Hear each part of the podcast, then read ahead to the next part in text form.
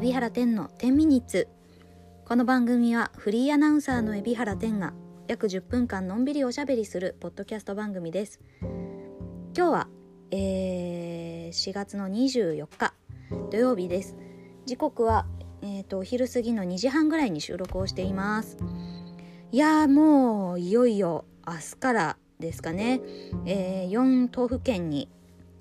緊急事態宣言が発令されて、えー、11日までの間かな、えー、しばらくはピリッと、えー、かなり外出の制限をする。またですね外での飲酒この辺りを絞っていくっていうような形でですね。結構きつめの、えー、発令となっている次第ですけれども、えー、皆様のゴールデンウィークなどのご予定ですね、えー、大丈夫でしょうか？お変わりございませんでしょうか？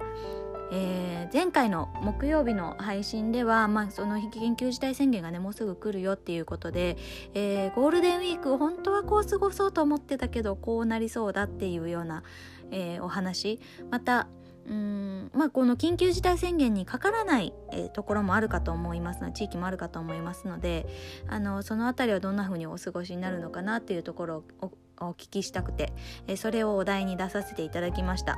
えハッシュタグ天秤をつけて、えツイートをくださった方の、えコメントをご紹介させていただきたいと思いますので、えー、ありがとうございます。コメントくださった方ありがとうございます。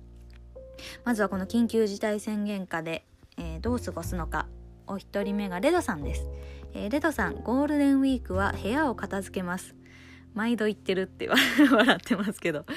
えー、動画編集を本格的に始めるためにパソコン環境をよりよく整備します。合わせて模様替えもして配信環境を整えて配信者に復帰しようと思います。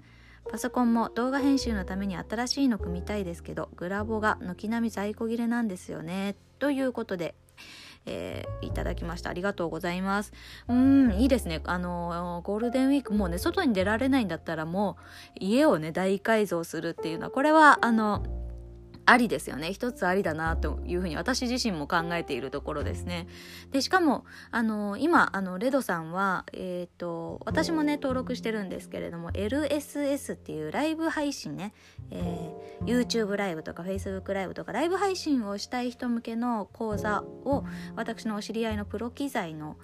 えー、ドットコムっていうねサイトを運営してらっしゃる森下さんっていう女社長の方がいらっしゃるんですけどその方がねやっている LSS っていうそういう動画配信者向けのセミナーに登録くださっててはい。そこにえっ、ー、と多分レドさんが学んでまた配信者に戻ろうっていうことをねおっしゃってるんだなと思います。いや本当にこれはあのまあレドさんもおっしゃってましたけども私たちこのあの何て言うんですかねこういう仕事をしている人間も本当にもうねやっぱりいち早く切り替えたもん勝ちでやっぱり配信だったりとか、まあ、露出する方法もオンラインに切り替えていくとかね、えー、それをどうやってこうマネタイズしていくかとかねほんと考えなきゃいけないでそれをたっぷり考える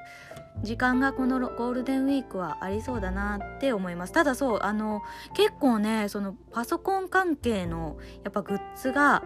うーんまあ去年もねこんな問題はあったかと思う。それはテレワークの需要で結構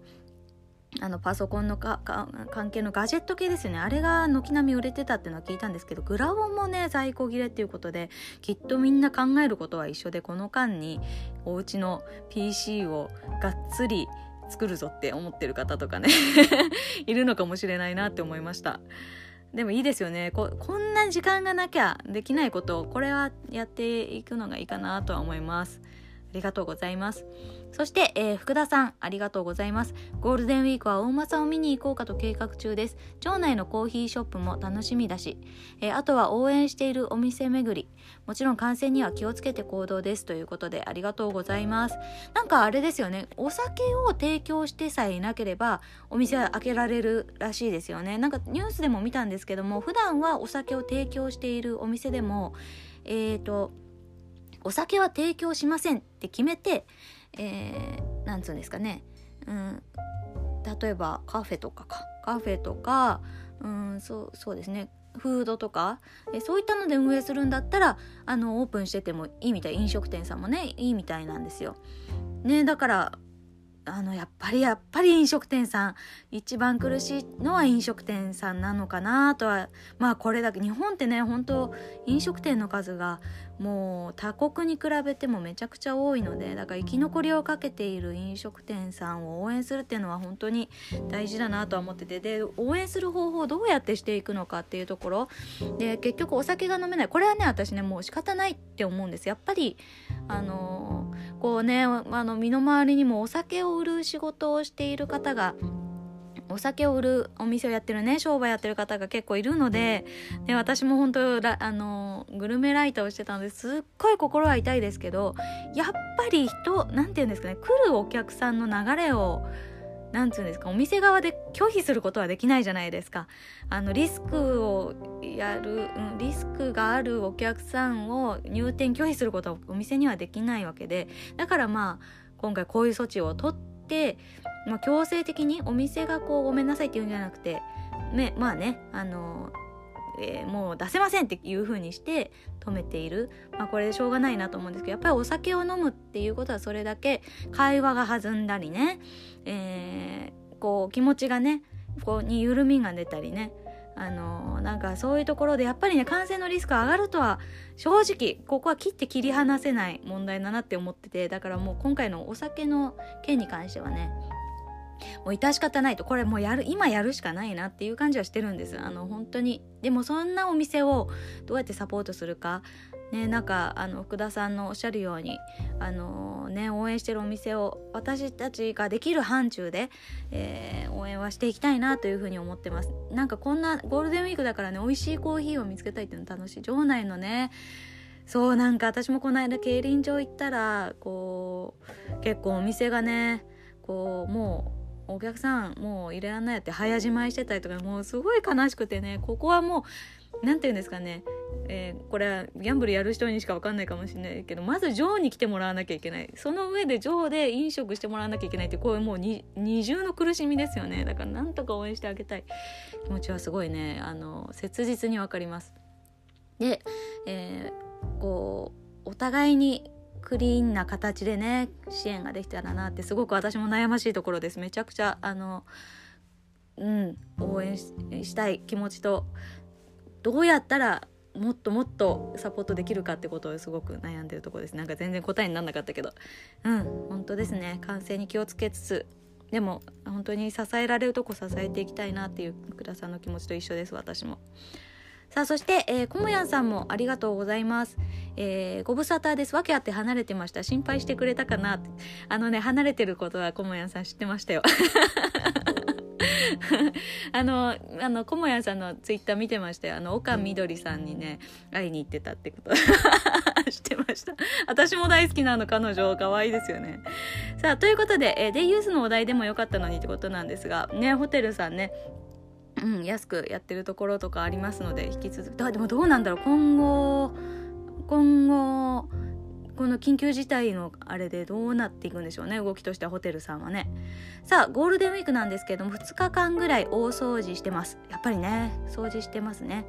えー、年末は忙しく大掃除できないので。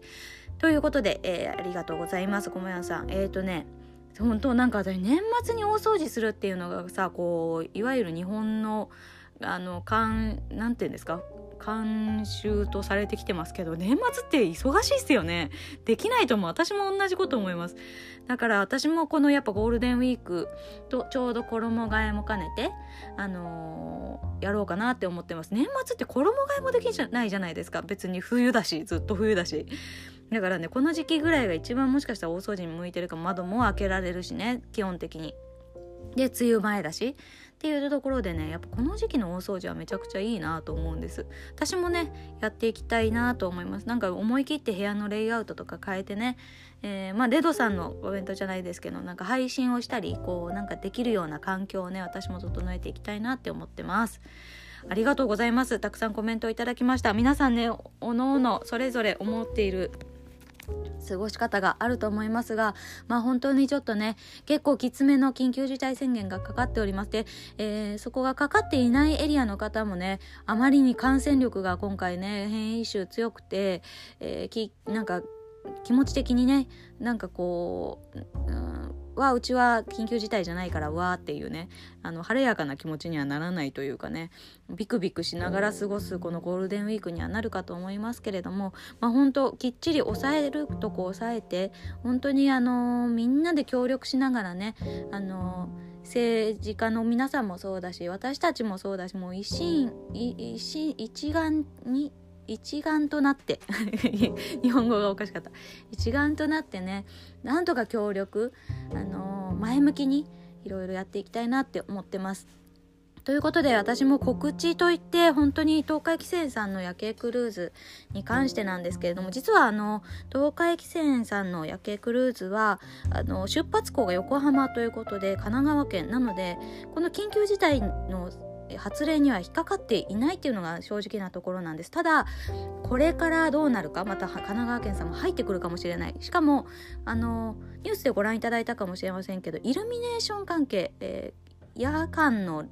ライトアップとかあと渋谷の街灯とかああいうとこ全部消灯してくださいっていうねこう東京都のお達しなわけですよ。なのでまあ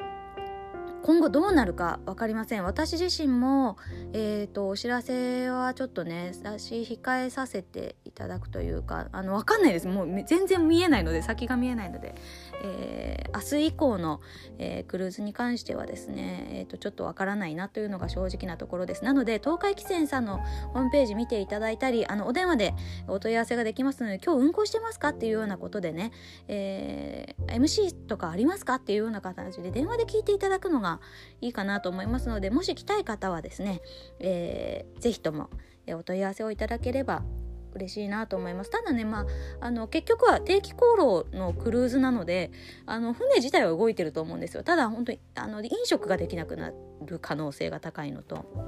MC もねどこまでやれるかってところで。とりあえず私は今日までですかね。今日は私乗船日まだ緊急事態にかかる前の日ということで今日とりあえず今からえー、東海汽船に行きたいと思います。以降の予定はちょっと私も未定ですが皆さん東海汽船にお問い合わせくださいとしか言えない。それでは、えー、まあとにかく元気いっぱいあの健康に気をつけて、えー、みんなでですね楽しくおうち時間を過ごしていきましょう。それではまた、えー、来週の木曜日にお会いしましょう。じゃあね。バイバーイ。